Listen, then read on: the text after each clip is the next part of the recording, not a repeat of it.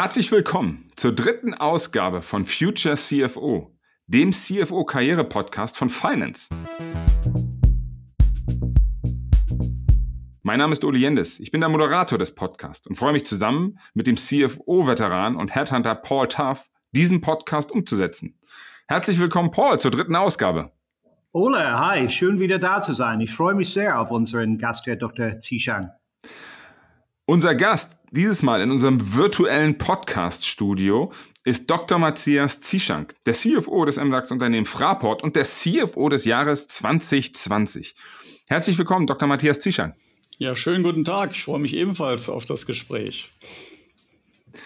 Sehr schön. Wir sind alle drei gespannt auf das, was jetzt kommt und Sie sicherlich auch als Hörerinnen und Hörer. Was erwartet Sie? Na, wir wollen Einblicke und geben in eine ungewöhnliche und außergewöhnliche CFO-Karriere, wollen Entscheidungen äh, erfahren, die getroffen wurden und ähm, die Erfahrung und von den Erfahrungen profitieren, damit Sie als Hörerinnen und Hörer kluge und erfolgreiche Entscheidungen weiterhin treffen können. Denn Ziel des Podcasts ist es, von den Besten zu lernen und sich damit auseinanderzusetzen, wie die ihre Karriere gestaltet haben und was sie auf diesem Weg gelernt haben. Und wir sind sehr dankbar, dass Matthias Zieschank seine Erfahrung mit uns teilt. Denn die, meine Damen und Herren, haben es wirklich innig. Ich gehe ein bisschen zurück in der Geschichte allerdings, äh, ins Jahr 1990. Da startet die Karriere von Dr. Matthias Zieschank als Referent im Finanzbereich der BASF.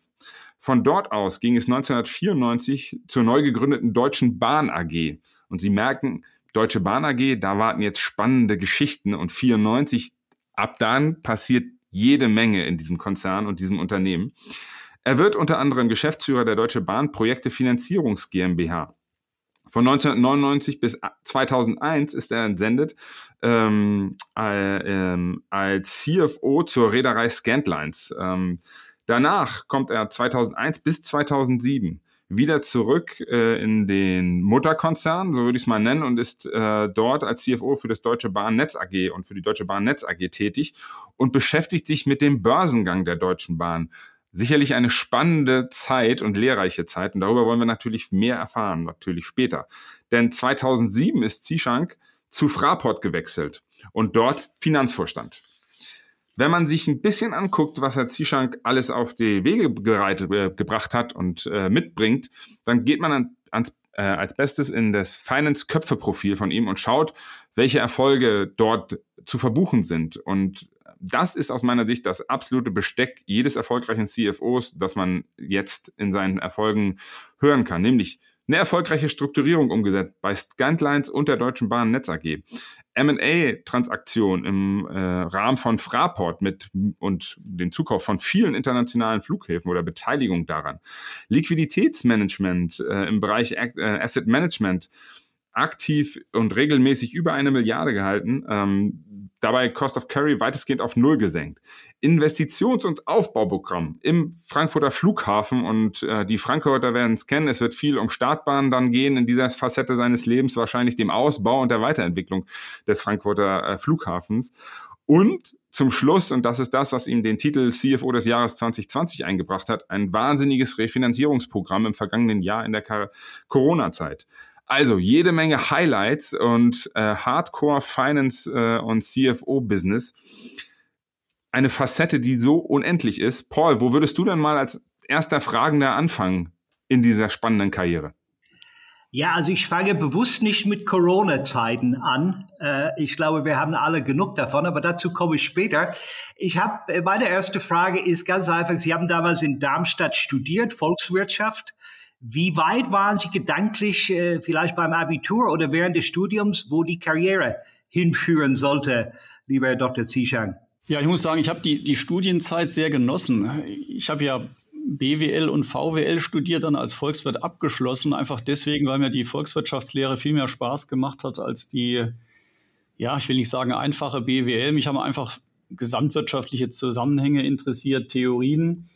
Mir war aber klar, dass man damit eigentlich kein Geld verdienen kann. Also insofern wusste ich schon immer im Hinterkopf, entweder bleibst du später an der Uni oder du musst dann irgendwo dein Geld draußen in der Industrie verdienen. Und insofern darauf basieren natürlich auch die Entscheidung, parallel BWL mitzumachen, aber nicht aus Begeisterung über die BWL, sondern einfach ein Stück Pragmatismus, wenn es eben mit der akademischen äh, Karriere so nichts werden sollte, wie man das vielleicht sich vorgestellt hat, dann einfach der pragmatische Weg in der Industrie. Aber das Herz hat natürlich immer für die Uni geschlagen. Ja, ja, das habe ich, das habe ich äh, Ihre Interviews entnommen.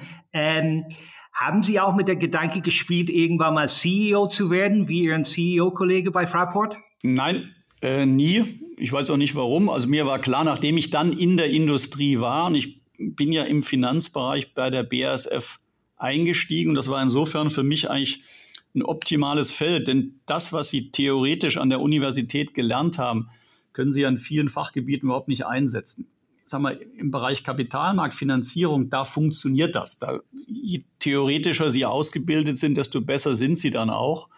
Und insofern hat mir das natürlich einen, einen Riesenspaß gemacht, die Theorie dann auch anzuwenden. Und da erwuchs eigentlich früh so, ja, am Anfang war es eigentlich mehr so der Traum, äh, am Ende vielleicht mal als CFO enden zu können. Es war mehr ein Traum als ein konkretes Ziel. Aber an CEO habe ich nie gedacht. Okay, was wäre dann oder was ist dann Ihr Lieblingsbereich als CFO? Man spürt eine Leidenschaft für die Kapitalmärkte, auch jetzt gerade wieder. Aber haben Sie so einen Lieblingsbereich oder sehen Sie das als Balance, äh, die Erfüllung in dem Job?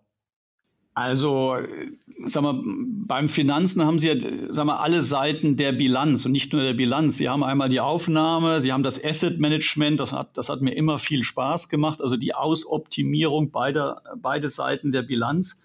Aber was mir viel mehr Spaß gemacht hat, das war einfach das aktive Eingreifen in das operative Geschäft aus dem Mandat des CFOs, also des Herrn über die Finanzen heraus. Das heißt, ich habe von Anfang an immer sozusagen aktiv, operativ agiert, nicht immer zur Freude aller Beteiligten.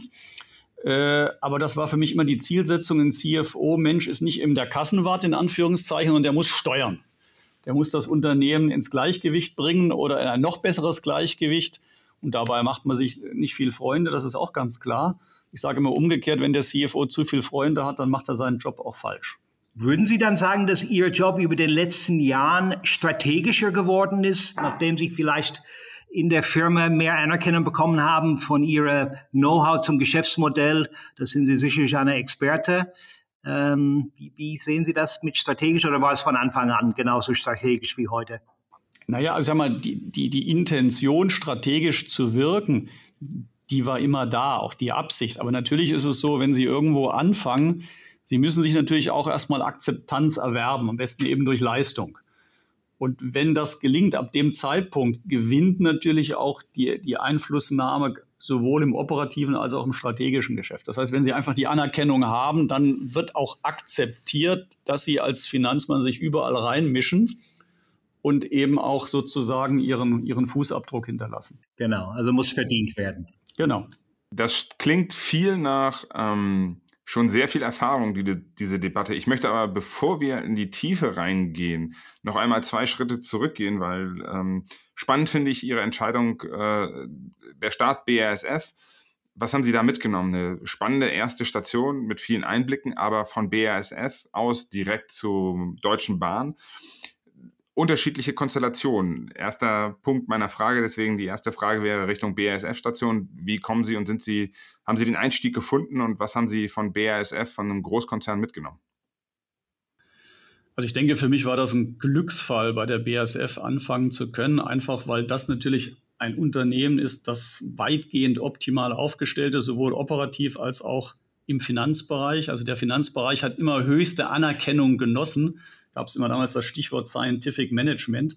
Also das kam mir natürlich wunderbar entgegen. Ich mit meiner Theorie wurde auch mit offenen Armen dort aufgenommen und konnte noch mehr sozusagen Wissen und Erfahrung gewinnen. Allerdings natürlich sozusagen im, im, im Mikro optimieren, denn bei der BASF, da gab es keine großen Dinge äh, zu verbessern, weil einfach das Unternehmen immer State of the Art war. Und dann natürlich der, der Wechsel äh, von der BASF, also diesem auf höchstem Niveau agierenden Unternehmen, zu einer Bahn, die ja eine Behörde war. Also völliger Steinbruch. Das war natürlich 180 äh, Grad Kehrtwende. Da waren ganz andere Dinge gefragt. Aber umgekehrt, das, das Wissen, was ich bei der BASF erfahren und gewonnen habe, das hat mich bis heute begleitet. Das ist sozusagen die Basis all dessen, was ich später dazu draufgebaut habe. Also insofern kann ich auch nur jedem empfehlen, erstmal in ein großes, weitgehend perfektioniertes Unternehmen zu gehen und das als Sprungbrett zu verwenden, um dann ganz unterschiedliche Aufgaben später durchführen zu können. War Ihnen das bei dem Wechsel von BASF zur Deutschen Bahn so bewusst? Oder ist das eine Lernerkenntnis, die dann im Laufe der Jahre gewachsen ist? Also das war mir nicht bewusst. Wenn mir das bewusst gewesen wäre, hätte ich zum damaligen Zeitpunkt nicht gewechselt. Also der, der Schock hätte im Nachhinein nicht größer äh, werden können. Und in den ersten Monaten habe ich es ein paar Mal mehr als bereut, diesen Schritt gegangen zu sein. Ich wurde ja angesprochen. Ich habe mich also nie in meinem Leben beworben. Also es ging immer über, über Ansprache von, von Headhuntern. Und irgendwie, ich weiß nicht, schwacher Moment oder keine Ahnung was, äh, hat mich dann diese Aufgabe bei der Bahn gereizt. Das war natürlich hierarchisch ein Doppelsprung nach oben, der natürlich bei der BSF viele Jahre gedauert hätte und natürlich die, die Chance, dort alles umgraben zu können, das, das war faszinierend, das war toll. Das war auch der Beweggrund, mich zu verändern. Aber was dann in Realität auf mich zukam, wenn ich das auch nur erahnt hätte, hätte ich diesen Schritt nicht gemacht. Natürlich im Nachhinein dann, was ich dann in diesen Steinbruchjahren gelernt, erfahren habe, äh, das war enorm und das hat natürlich nachher auch die schöne Kombination ergeben. Aber ich sage nochmal, bei vollem Bewusstsein dessen hätte ich den Schritt nicht gemacht.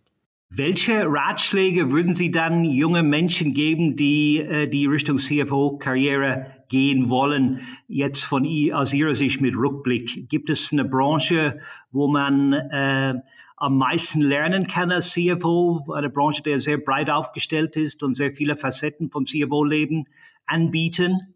Also ich denke mal, karriere technisch gesprochen, wenn man in einem extrem großen Unternehmen ist, man, man kann leicht und karrieretechnisch auch verbessernd in kleinere Unternehmen gehen. Der umgekehrte Weg funktioniert meistens nie. Also sozusagen über den Einstieg in einem mittelständischen Unternehmen, später CFO in einem MDAX oder DAX-Unternehmen zu werden, funktioniert fast niemals. Das hängt einfach auch mit Verhaltensregelungen zusammen. Also die DNA, die sie dort eingeprägt bekommen, die ist nicht schlecht, aber das ist eine andere und die passt oft nicht zu den Konzernspielregeln, auch zu den Konzernkämpfen, die sie haben, die auf einer ganz anderen Ebene stattfinden als die Auseinandersetzung beispielsweise im mittelständischen Unternehmen. Da wird mit einer anderen Klinge gefochten und das müssen sie beherrschen. Sie können immer vom vom feinen Degen auf die schwere Axt übergehen. Aber wenn Sie die schwere Axt gelernt haben, dann mit dem Degen umzugehen, das funktioniert meistens nicht. Meinen Sie nicht, dass man, also wenn ich jetzt äh, äh, an Karrieren denke heute und äh, Kandidaten habe, die Ratschläge haben wollen, kulturelle Agilität ist sehr groß geschrieben. Meinen Sie, dieser Sprung ist nicht zu meistern trotzdem? Äh, und dass das nicht ein absoluter Beweis für für kulturelle Agilität, zum Beispiel für CFOs, die lange in Konzerne waren und dann später CFOs bei PE, mittelständische Portfolio-Companies werden, was ja häufig der Fall ist. Das aus meiner Sicht, das funktioniert sehr gut. Äh, aber eben bei einem kleineren mittelständischen Unternehmen angefangen zu haben, auch selbst wenn sie da hoch erfolgreich sind, es ist eben geprägt von einem sehr starken Pragmatismus, der notwendig ist. Viele Dinge kann sich ein Mittelständler auch gar nicht leisten. Aber im Umkehrschluss, wenn Sie dann sozusagen die Übersetzung finden, ein großes Unternehmen, wo Sie ja ganz andere Spielregeln haben, die natürlich auch Sicht eines Mittelständlers oft auch als völlig ineffizient angesehen werden und teilweise auch völlig ineffizient sind. Sie müssen sie aber trotzdem beherrschen, sonst reüssieren sie nicht in einem großen Konzern. Und, und das, das lernen sie eben nicht in einem kleinen Unternehmen. Und deswegen ist sozusagen die kulturelle Anpassung schwierig beziehungsweise viele Großunternehmen nehmen gar nicht oder schon in der Vorauswahl scheitern sie schon, weil sie einfach das Risiko des Scheiterns minimieren wollen. Und sagen wir, diese Risikominimierung ist eben dann gegeben, wenn sie aus einem adäquaten Unternehmen rekrutieren oder gegebenenfalls von einem noch größeren sozusagen ein Stück von der Größe nach unten gehen. Im Umkehrschluss, also meine Erfahrung ist, dass es da nur wenige Karrieren gibt, die sozusagen aus kleinen Unternehmen sich dann hochgearbeitet haben, eben bis in die Spitze äh, CFO in, in MDAX oder DAX. Das heißt, man fängt in der Champions League an und äh, lernt die Best Practices dort, um die Flexibilität später zu haben, wenn man so will, nach unten zu wechseln. Genau. Genau. Und ich sage mal, ich hatte natürlich insofern dann das Glück im Nachhinein mit der Bahn, auf der einen Seite eben diese, diese äh, theoretische Vorgehensweise, also Stichwort Scientific Management der BASF, dann mit brutaler Sanierung bei der Bahn, die notwendig war. Und eigentlich diese, diese Kombination, die kriegen sie ja normal nicht, also diese Extreme. Und das hat mir aber extrem viel gegeben. Sagen wir, und im späteren Leben konnte ich eigentlich diese, diese Kombination, diese Mischung hervorragend anwenden und das war insofern, muss ich auch sagen, dann im Nachhinein ein Glücksfall für mich. Im Vorhinein natürlich ein, ein, ein harter und steiniger Weg. Wie schon gesagt, ich hätte, ich wäre ihn nicht gegangen, wenn mir bewusst gewesen wäre, was auf mich zukommt. Im Nachhinein muss ich natürlich sagen, alles super gelaufen. Jetzt frage ich mich, wie kriegt man dieses super gelaufen hin? Ähm, weil das die Station, die so ein bisschen sehr eindrücklich mitschwingt, ist den Erfahrungsschatz meines Erachtens nach, den Sie im Rahmen der Deutschen Bahn mit den verschiedenen Facetten gesammelt haben, vom Restrukturierungsprogramm bis zum Umbau bis hin zum geplanten Börsengang äh, der Deutschen Bahn AG, ein wahrscheinlich, wenn man drinsteckt, in der Anfangsfinanzierung, den, den, Schritten, die Sie da gegangen sind, irre großes Projekt ähm, mit so einem überraschenden Ausgang. Äh, ähm, geben Sie uns ein bisschen Einblick, wie man mit den Erfahrungswelten, die sie gesammelt haben, mit dem Einstieg von BASF bei der Deutschen Bahn, den ersten Aufgaben, die sie dort übernommen haben. Wie kriegt man die? Wie setze ich mich da durch? Wie positioniere ich mich? Wie mache ich meine Karriere in so einem Großkonzern überhaupt möglich? Also ich, ich kann das Ganze jetzt nur aus meiner Warte beschreiben. Mein Ziel war es hier nie sozusagen auf die nächste Karrierestufe zu schielen. Ich habe ja gesagt, natürlich war irgendwo der Traum, dann am Ende mal als CFO zu enden. Aber nicht im Sinne, jetzt musst du Stufe für Stufe weitergehen, sondern da war eben da hinten am Horizont dieses Traumbild. Wie hoch die Wahrscheinlichkeit seinerzeit von mir erachtet wurde, keine Ahnung, habe ich mir nie Gedanken drüber gemacht.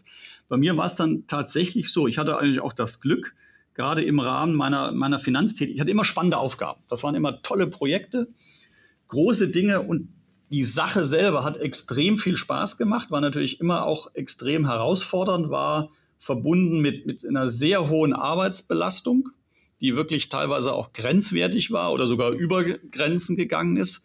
So und sage ich mal über das Arbeiten an Themen und sozusagen den Projektanschluss, was ja immer für jedes, für jeden Finanzer eigentlich immer eine tolle Sache ist. Man hat ein Projekt, egal ob es M&A ist oder Finanzierung oder Asset Management, egal, oder ein konzeptionelles Thema. Es macht einfach Spaß. Man arbeitet ein halbes Jahr an einem Thema, man hat es abgeschlossen, man hat den Erfolg für sich selber so, und dann hat man das nächste Thema wieder.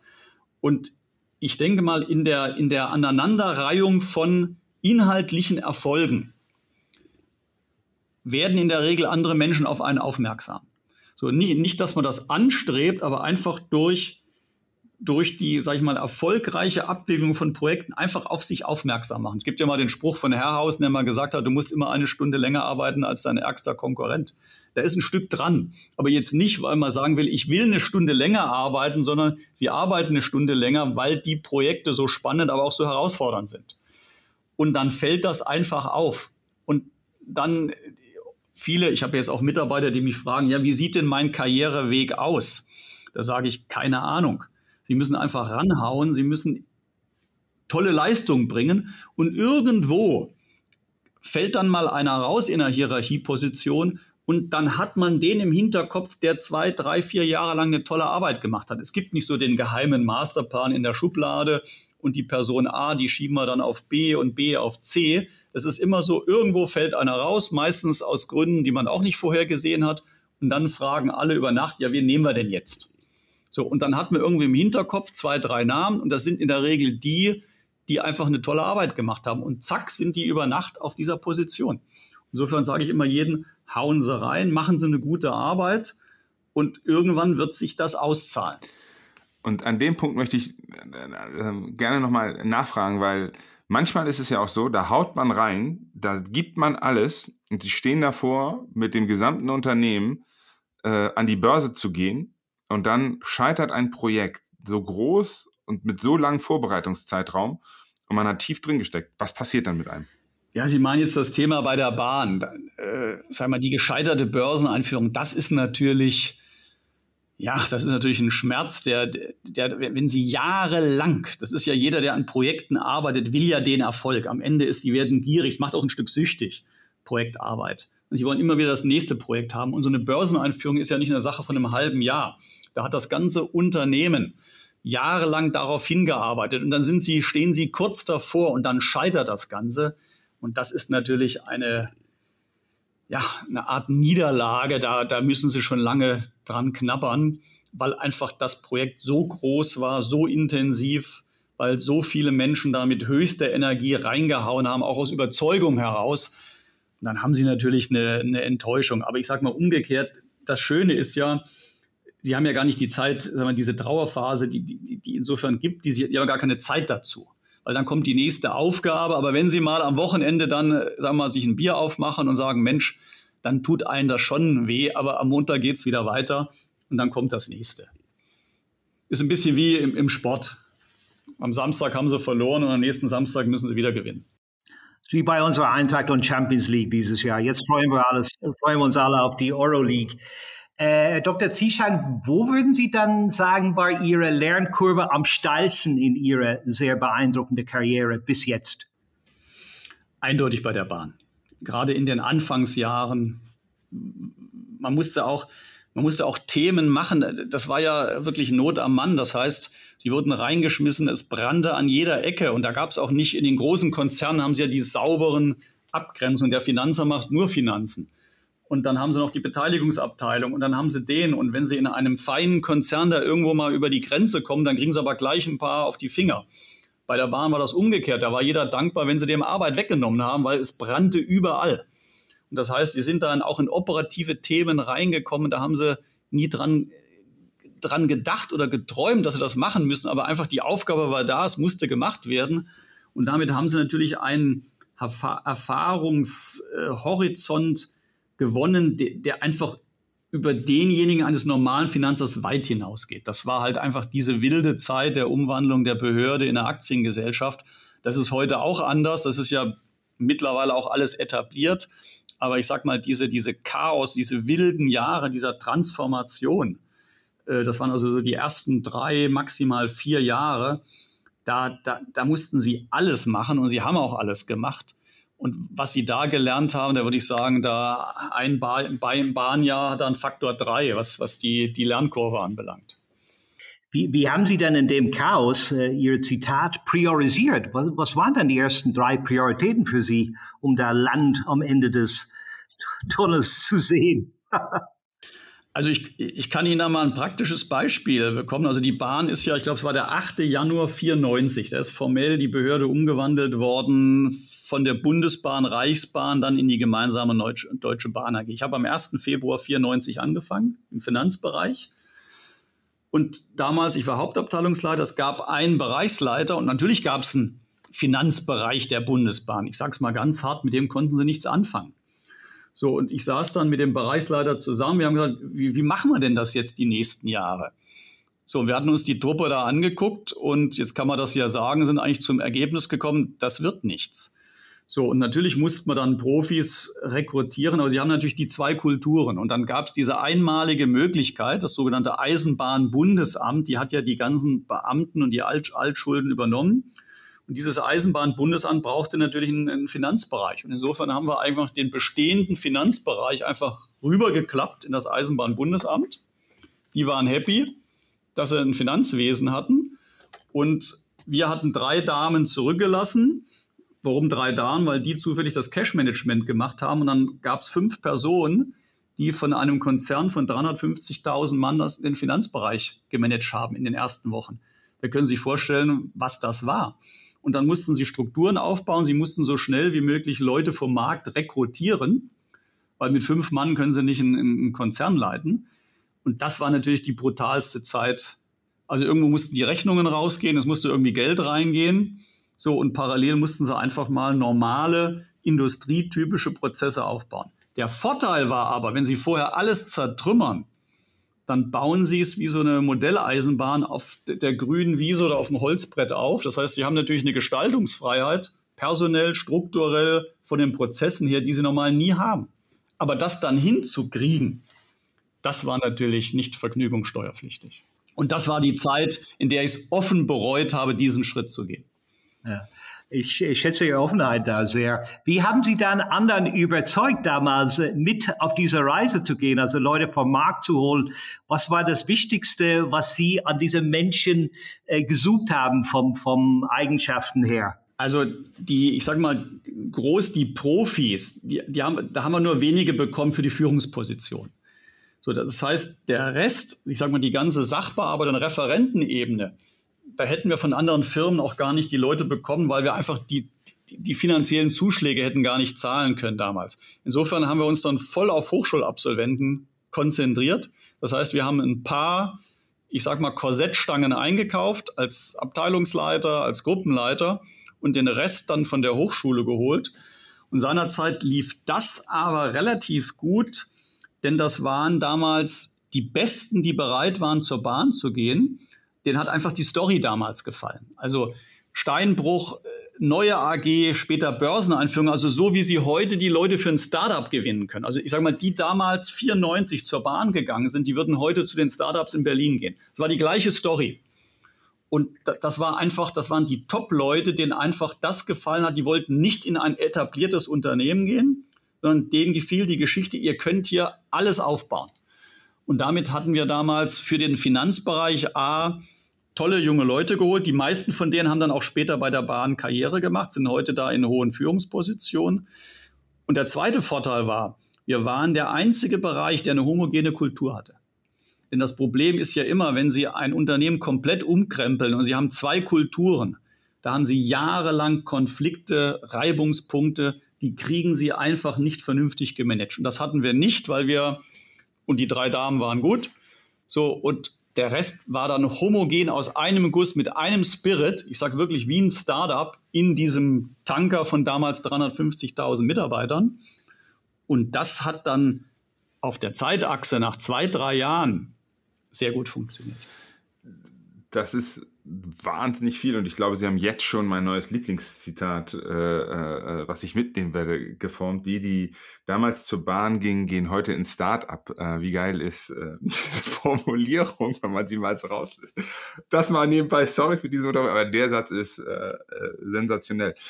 Trotzdem sind Sie von der Bahn dann nach diesen Erfahrungen oder mit diesen ganzen Erfahrungen, die Sie bei der Bahn gesammelt haben, ging es für Sie weiter? Sie haben schon angedeutet, Fraport, äh, man ist auf Sie zugekommen, hat Sie äh, zu Fraport geholt. Kompletter Wechsel, ähm, komplette Veränderung äh, äh, wiederum. Was war damals der Reiz bei Fraport, ähm, den Sie damals hatten? Und was haben Sie quasi, wenn ich es so verstehe, an dem Gestaltungswillen, der sich dann im Rahmen der Bahn ja entwickelt hat, mit zu Fraport nehmen können? Also zunächst muss ich noch mal sagen, ich habe ja zweimal in meinem Leben Konzern gewechselt. Also von der BASF zum Bahnkonzern. Scandlines war ja eine 50-prozentige Beteiligung. Und dann vom Bahnkonzern zu Fraport. Bei diesen zwei Veränderungen habe ich mich nie beworben. Ich hatte auch überhaupt nicht dran gedacht, mich zu verändern. Weder von der BASF zur Bahn noch von der Bahn zu Fraport. Ich wurde jedes Mal angesprochen. Sie kennen das ja. Man wird natürlich da entsprechend umworben. Tut auch immer ganz gut. So, die, die Entscheidungen sind mir zwei, beide Entscheidungen sind mir jedes Mal sehr schwer gefallen. Bei Fraport, ich wusste bei der Bahn, ich hatte mein Standing, war bei, bei Medon und Sack, dem CFO, hervorragend gesetzt und natürlich immer von Medon die Möhre gehabt. Wenn Herr Sack mal in Pension geht, dann sieht es da für Sie ja sehr gut aus. Jeder weiß natürlich, eine Garantie ist das nicht. Punkt eins. Punkt zwei war natürlich das Thema mit der Börse dann erkennbar schon sozusagen nicht mehr realistisch. So, und dann kam, dann kam Fraport, das heißt, die Nummer eins in einem Konzern im Finanzen zu sein, war damals nicht sozusagen die, die Perspektive im nächsten Schritt, sondern sie lag auf dem Tisch. Und das andere war natürlich ein Unternehmen, das bereits erfolgreich an der Börse war, plus die Internationalität. Und die Bahn war natürlich trotz Schenker und der ganzen Auslandsaktivitäten, was Internationalität anbelangt, nicht vergleichbar mit Fraport. Ja, und das war natürlich der Punkt, der dann den Ausschlag gegeben hat. Wobei ich auch sagen muss, die Entscheidung ist mir sehr schwer gefallen, weil Meda natürlich auch versucht hat, mich zu halten. Also das war dann nochmal so Showdown.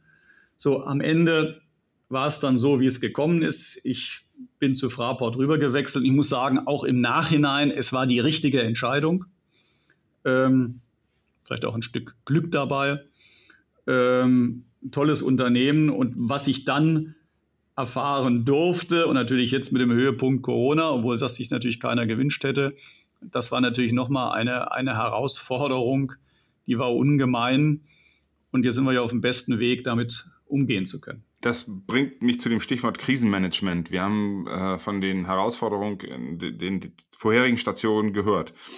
Letztes Jahr die Auszeichnung ähm, für äh, den CFO des Jahres haben sie bekommen und äh, mein Kollege Michael Hitzstück hat da zumindest mal äh, ein, zwei Dinge runtergeschrieben, die ich einmal an dieser Stelle vorlesen möchte, weil ich finde, sie sind, die muss man wissen und die muss man sich vor Augen führen, ähm, um vielleicht gleich die Frage äh, besser zu verstehen. Aber Zitat äh, vom Finance-Artikel. Ähm, auf den Lockdown des öffentlichen Lebens im März, der praktisch über Nacht rund 90 Prozent der Umsätze von Fraport auslöschte, reagierte Zishank mit einem mutigen Plan. Sein Team und seine Bankpartner setzte er das Ziel, binnen vier Wochen eine Milliarde Euro vom Kapitalmarkt zu holen. Ein Unterfangen, das selbst in normalen Zeiten in einer so kurzen Zeitspanne praktisch ein Ding der Unmöglichkeit ist. Doch das Fraport Finanzteam erreichte Zishangs Ziel nicht nur, mit 1,2 Milliarden wurde es sogar noch übertroffen. Und in den Folgemonaten arrangierte der Fraport Finanzchef noch weitere Finanzierung über insgesamt 1,5 Milliarden Euro zu Zinskosten von im Schnitt 0,8 Prozent pro Jahr. Was war letztes Jahr da im März und April bei Ihnen los und was hat das, was Sie vorher in der Karriere alles erlebt haben, Sie da gestärkt, gestützt? Was haben Sie an Erfahrung da einbringen können? Ja, ich glaube, das war am Ende konnte man alles einsetzen. Ich sage mal, die, die theoretische Grundlage, also das Beherrschen der Instrumente auf der einen Seite, und dann eben auch die praktische Erfahrung im Restrukturieren bei der Bahn, aber auch bei Scandlines oder insbesondere auch bei Scandlines. Das heißt, dann auch die radikalen Schritte extrem schnell über Nacht durchführen zu können und sich überhaupt im Klaren darüber zu sein, was, was jetzt notwendig ist. So, und das, sag mal, das galt es anzuwenden, denn eins war ja klar. Also vielleicht für Sie nochmal, im, im Februar letzten Jahres, da hatten wir noch im Vorstand eine Diskussion, ob der Luftverkehr mit einem Prozent wächst oder vielleicht aufgrund einer drohenden Rezession irgendwo bei minus zwei Prozent rauskommt. Also da haben wir wochenlang diskutiert, ob plus eins oder minus zwei die richtige Richtung ist. Und dann hatten wir Ende März minus 98 Prozent Passagiere. Minus 98 Prozent. Also tot, Ende, aus. Da fällt Ihnen der ganze Umsatz weg. So, und ich sage mal, das Gute war, uns war eigentlich gleich am Anfang vom März klar, das Ding kracht unten auf. Also das, da gab es ja viele auch in der Branche, die gesehen haben, naja, das geht gar nicht so tief runter oder im Sommer ist alles wieder im Loten, alles wieder gut. Nee, uns war völlig klar, da wird überhaupt nichts im Lot sein. Also erstmal gehen wir auf Null runter und wann das Ding jemals wieder hochkommt, wissen wir auch nicht.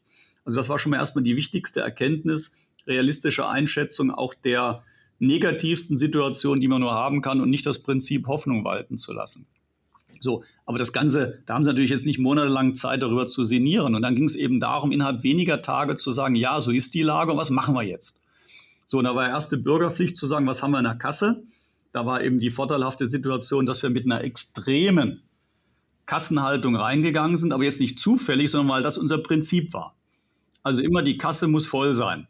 Eigentlich auch für Übernahmetargets, egal was weil dann hast du nie eine Diskussion im Kapitalmarkt. Und also fast 40 Prozent des Umsatzes haben wir an Liquidität gehalten. Aber jedem war auch klar, das rettet uns auch nicht. Das hilft uns für ein paar Monate. So, also wussten wir auf der einen Seite, wir müssen jetzt innerhalb von vier Wochen die Kasse noch so weit hochfahren, dass wir dem Kapitalmarkt signalisieren können, egal jetzt wie lange Corona dauert, wir sind, wir sind gestärkt, uns kann nichts passieren.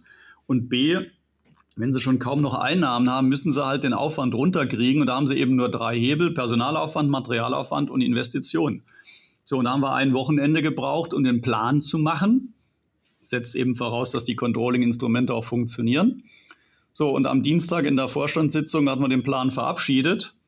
So, und das waren natürlich brutalste Einschnitte auf allen drei Gebieten. So, und dann haben wir die Führungskräfte einbestellt, haben wir nicht diskutiert, sondern haben denen gesagt, das sind die Ziele, die sind noch nicht zu diskutieren, ihr kommt in einer Woche wieder und dann erzählt ihr uns, wie ihr den Personalabbau machen wollt. Aber kommt nicht wieder und erklärt uns, dass es nicht geht. Gab es ein paar, die haben es nicht verstanden, die haben dann nochmal drei Tage Karenzzeit bekommen. So, und da wurde eben klar angeordnet und dann wurde, ich sag mal ganz hart, exekutiert. So, natürlich Kurzarbeit. Im Ende März waren schon 80 Prozent aller Mitarbeiter in Kurzarbeit. Und uns war aber klar, die Kurzarbeit, die ist zu kurz, weil in anderthalb Jahren sind die Passagiere ja nicht wieder da. Also müssen wir perspektivisch den Personalbestand runterkriegen und hatten eben das Ziel gesetzt, wir müssen 4000 Mitarbeiter abbauen. So, und per heute stehen wir bei 4200.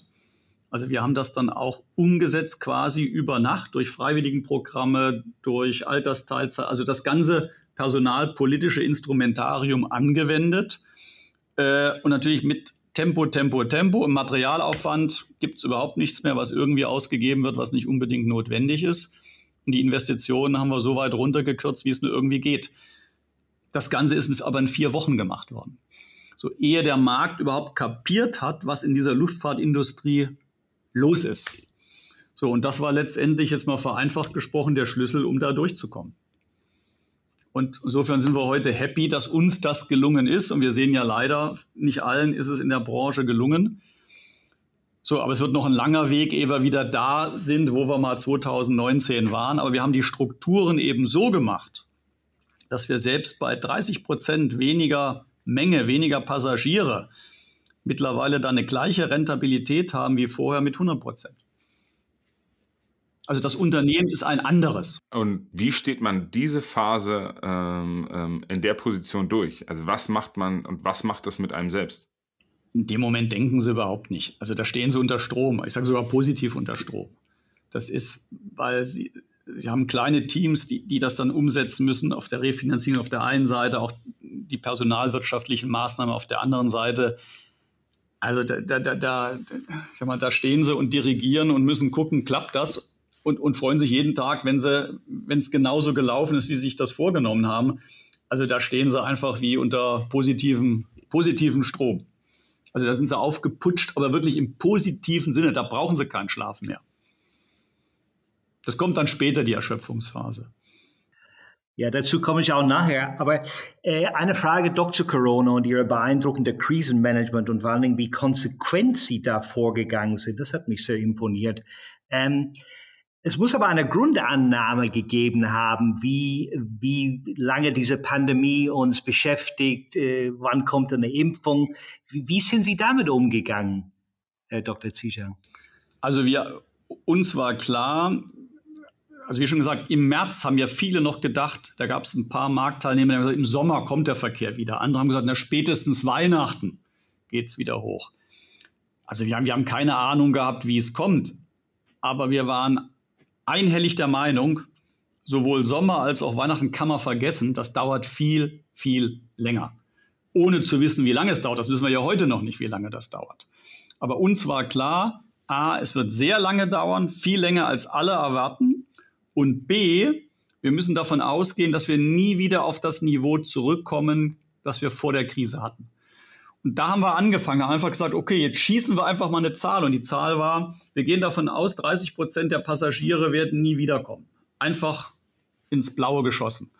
So, und dann haben wir gesagt, jetzt bauen wir unsere Kostenstrukturen so um, dass wir mit 30 Prozent weniger Menge genauso gut leben können wie mit der ursprünglichen 100 Prozent. So einfach von hinten, top-down.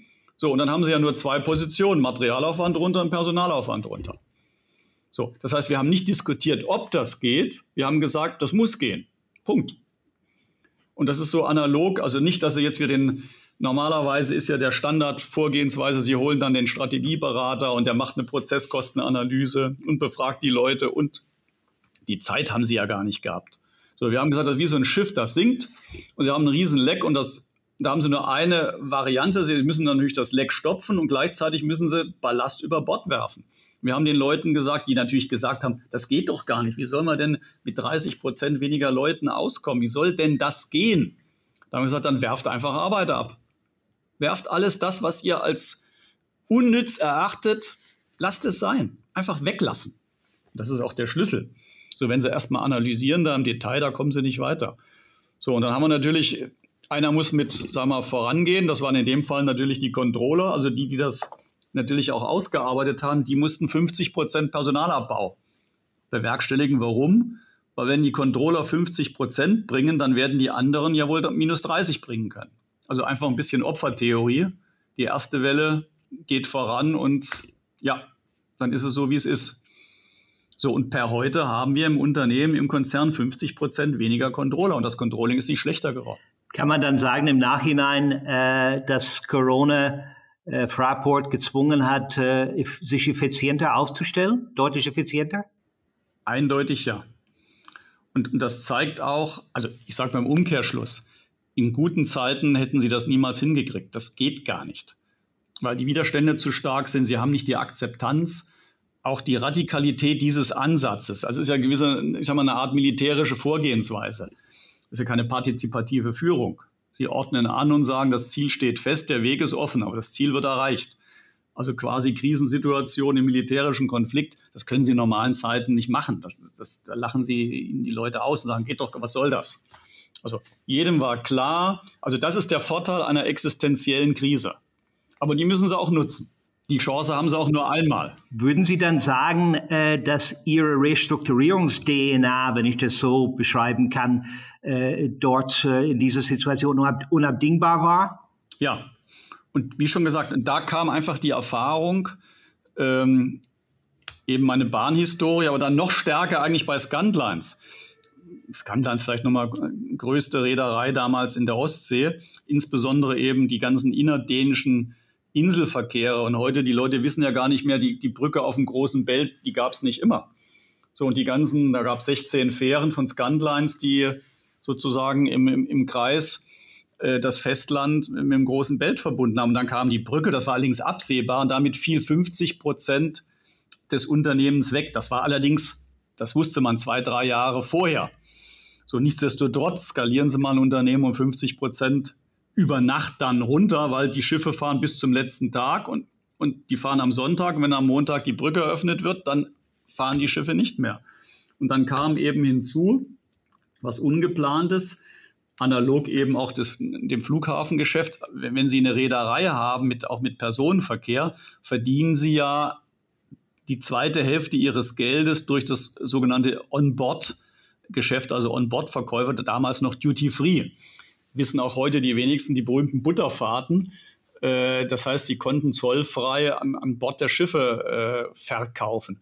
Und dann kam die EU über Nacht. Das war genau zu dem Zeitpunkt, in dem eben die Brücke über den großen Belt kam und hat Duty Free abgeschafft. Und das war aber ohne Ankündigung. Also es ist ihnen die Hälfte der Menge weggefallen und der ertragsstärkste Arm ihres Geschäftes ist auch noch weggefallen. Ja, sag mal, das war so eine genau so eine Situation, dann stehen sie da als Vorstand und sagen, ja, was machen wir jetzt? Melden wir jetzt Konkurs an oder versuchen wir irgendwie da eine Lösung zu finden? So, ich sag mal, nicht Corona, eben anders bedingt, aber da sind dann so Situationen, da hilft eben nur noch eine ganz schnelle, ganz harte Restrukturierung, sonst überlebt das Unternehmen nicht. Und ich sage mal, aus dem Erfahrungsfundus kon oder kann man dann natürlich sozusagen, aus dem kann man schöpfen und das hilft natürlich. Wenn man es nie geübt hat, weiß ich nicht, ob es dann auch gelingt, kann ich nicht beurteilen. Also ergo Krisenmanagement in der Corona-Zeit zu lernen, ist vielleicht nicht so ganz optimal. Kann funktionieren, muss aber nicht funktionieren. Herr Dr. Zieschank, äh, ich bin dankbar für die Einblicke. Wir wollen die letzten, jeder die letzte Frage noch einmal stellen, um so ein bisschen nochmal zurückzufassen und dann starten wir mit unseren letzten beiden Rubriken. An dieser Stelle ist ein Punkt, der, ähm, ähm, der mir nochmal auf der Zunge liegt, bevor Paul seine letzte Frage stellt, ist, ich habe verstanden, dass es einen gewissen Leistungswillen für eine Karriere braucht und Leistung und auch gute Leistung dazukommen. Aber Glück spielt auch eine Rolle. Ist Glück erzwungen? Ist das zufällig? Äh, spielt es zusammen? Weil mit diesem Begriff Glück hadere ich immer, äh, äh, immer wieder bei Karrieren, weil Glück ist so sehr, sehr zufällig. Aber das, was sie erzählen und das, was uns auch andere CFOs immer wieder erzählen, ist, dass Leistung, Einsatz, äh, ähm, vielleicht auch Netzwerk dazu beitragen, dass dann Glück kommen kann. Aber das Glück ja nicht so völlig unvorbereitet daherkommen. Ich tue mich immer schwer, in diesem Begriff äh, von Karrieren, von Glück äh, zu sprechen. Wie ordnen Sie die beiden Begriffswelten Leistungswille und Glück in Karrieren dann zueinander? Also Sie haben ja drei Dinge genannt. Einmal die, die die persönliche Performance, also die Leistungsfähigkeit und Leistungswilligkeit. Dann haben sie Netzwerke äh, angesprochen und dann eben den Faktor Glück. Jetzt auch meine persönliche Erfahrung, Netzwerke haben für mich überhaupt keine Rolle gespielt. Ich weiß auch nicht, ob, die, ob das nicht überschätzt wird.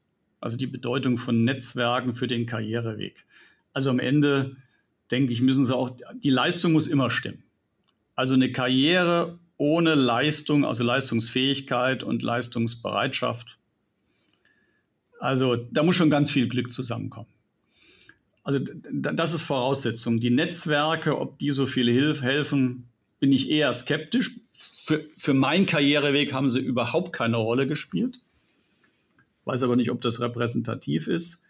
Das Thema Glück ist aber, sie können es nicht erzwingen. Also sie können massiv eben an den Themen arbeiten. Aber am Ende müssen sie, sie müssen halt irgendwo müssen, muss es da Vorgesetzte geben, denen sie auffallen. Natürlich fallen sie auf durch die Leistung, aber am Ende, ich sage, dieses Schicksal, Quäntchen Schicksal, Glück ist immer dabei. Also derjenige, der behauptet, das hat mit Glück alles nichts zu tun, da würde ich sagen, sehe ich anders. Wie groß der Anteil vom Glück ist, maße ich mir kein Urteil an, aber ohne Glück geht es nicht. Das, manche sagen zwar, Gott würfelt nicht, aber trotzdem, rein deterministisch ist die Welt auch nicht. Der interessante, interessante Input bezüglich Netzwerke äh, finde ich sehr, sehr interessant. Äh, ich, anderen CFOs sehen das, sehen das anders. Ich muss sagen, ich glaube, das ist unsere Aufgabe als Headhunter, äh, die geeigneten Leute zu finden äh, und da äh, muss man sich nicht auf die Kandidaten verlassen, dass sie das Netzwerken machen, weil sie viele andere Sachen zu tun haben. Also nur ganz kurz äh, eine eine äh, meine äh, Ansicht äh, als Headhunter. Dr. Matthias Zieschank, herzlichen, herzlichen Dank für Ihre Einblicke, Ihre Erzählung. Sie kommen gleich nochmal mit den letzten Fragen ähm, dran. Jetzt gucke ich allerdings ähm, nochmal auf die letzte Rubrik unseres Podcasts, die Rubrik Better Call Paul und versuche mal zwei Fragen nochmal zusammenzufassen, die so ein bisschen aus meiner Sicht äh, aufgeworfen wurden heute mit den Erzählungen und Erläuterungen äh von Herrn Zieschank. Es gehört mehr dazu, ein erfolgreicher CFO zu sein. Viel Erfahrung habe ich heute mitgenommen und zwar Erfahrung in konkreten Projekten, äh, verschiedenen Facetten von der Restrukturierung, vielleicht bis zu, zum M&A-Prozess. Äh, wie geplant kann man sich solchen, solchen Herausforderungen stellen? Sollte man das als CFO im Blick haben, dass man solche breite Erfahrungsfelder sammelt, auch bewusst in den Karriereplanungen mit einnehmen oder trifft es ein, weil man ähm, in den einzelnen Stationen einfach drinsteckt und es dann macht?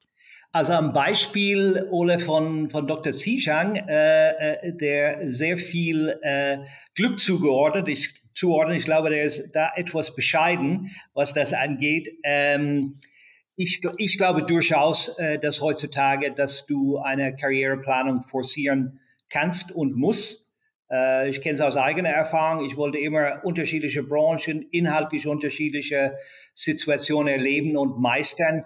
Und zu viel den Zufall zu überlassen, äh, bin, ich, bin ich kein Fan davon. Natürlich gehört Glück dazu, aber man merkt auch bei Dr. Zishang, äh, in sein DNA ist diese, diese Bedürfnis, Dinge zu verändern, Dinge voranzutreiben.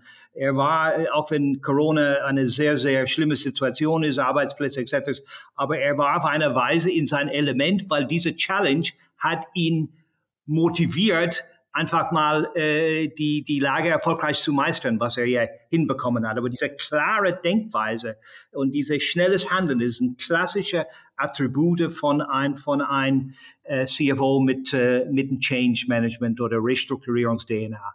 Okay, verstanden. Ähm, zweiter Punkt dabei, ähm, das ist der, du hast das eigentlich nochmal noch mal anfangen, aber ich möchte trotzdem diesen Punkt äh, ähm, nochmal ein bisschen unterstreichen. Als CFO steht man stark im Feuer mitunter in verschiedenen unternehmerischen Situationen. Was würdest du CFOs mitgeben? Ich, der Begriff Resilienz äh, äh, taucht immer wieder aktuell auf, ist ein Trendbegriff. Vieles von dem, was Matthias Zieschank gesagt hat, würde ich unterschreiben. Da, da, hat jemand schon sehr frühzeitig, 94 schon Resilienz an den Tag gelegt, äh, solche Krisen zu meistern. Aber was muss man da mitbringen? Wie muss man sich darauf einstellen, entwickeln? Welche Ratschläge hast du da für äh, CFOs? Ja, also äh, die, die Frage Resilienz und Empathie. Äh, also Dr. Zishang hat es äh, betont in dem Gespräch, dass er nicht überall auf der Suche nach Liebe war, also die Entscheidungen getroffen hat. Und das kann man auch nicht. Das kann man auch nicht. Es ist natürlich immer schöner, wenn du jemanden überzeugen kannst, ja, und jemanden so mitnehmen kannst. Aber die Manager, die drei Tage länger gebraucht haben, um die Pläne zu präsentieren, äh, die haben es dann doch gemacht, aber sind offensichtlich nicht so mitgenommen worden wie die anderen Kollegen. Also es gehört beides dazu, äh, Managing by Command und Managing by Convincing. Letzteres macht mehr Spaß.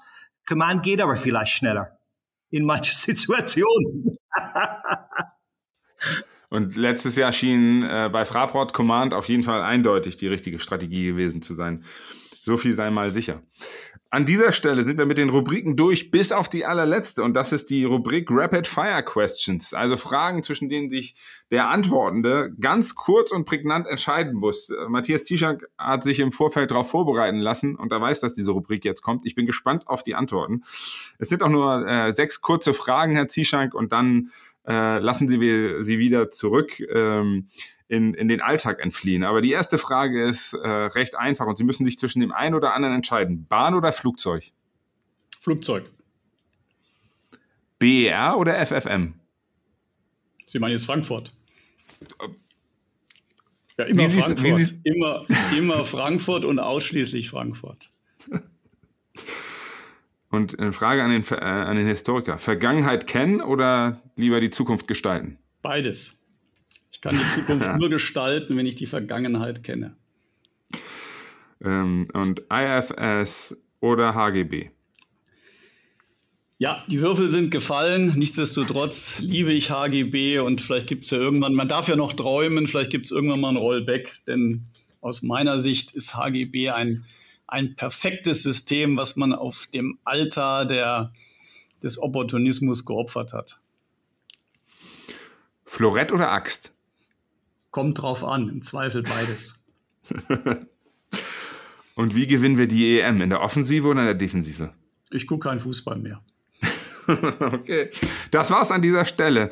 Dr. Matthias Zieschank, herzlichen, herzlichen Dank, dass Sie sich Zeit genommen haben, dass Sie Ihr Wissen geteilt haben und so einen Einblick geliefert haben. Wir sind Ihnen wirklich sehr dankbar. Vielen herzlichen Dank nochmals, hat Spaß gemacht und machen Sie es gut, bleiben Sie gesund und wer weiß, wann man sich wieder sieht. Damit endet die dritte Ausgabe von Future CFO. Wenn Sie mehr Informationen zu der Karriere und den Wegen von Matthias Zischank äh, suchen, finden Sie die in den Show Notes des Podcasts. Wir freuen uns natürlich über Ihre Fragen, Hinweise und Reaktionen unter redaktion at finance-magazin.de. Das war's. Paul Tuff und ich verabschieden uns jetzt in die Sommerpause. So macht man es im öffentlich-rechtlichen und äh, im Rahmen von einem äh, Fraport CFO, glaube ich, ist dieser Anker noch äh, ganz genehm. Das war's an dieser Stelle. Herzlichen Dank und einen schönen Tag. Tschüss.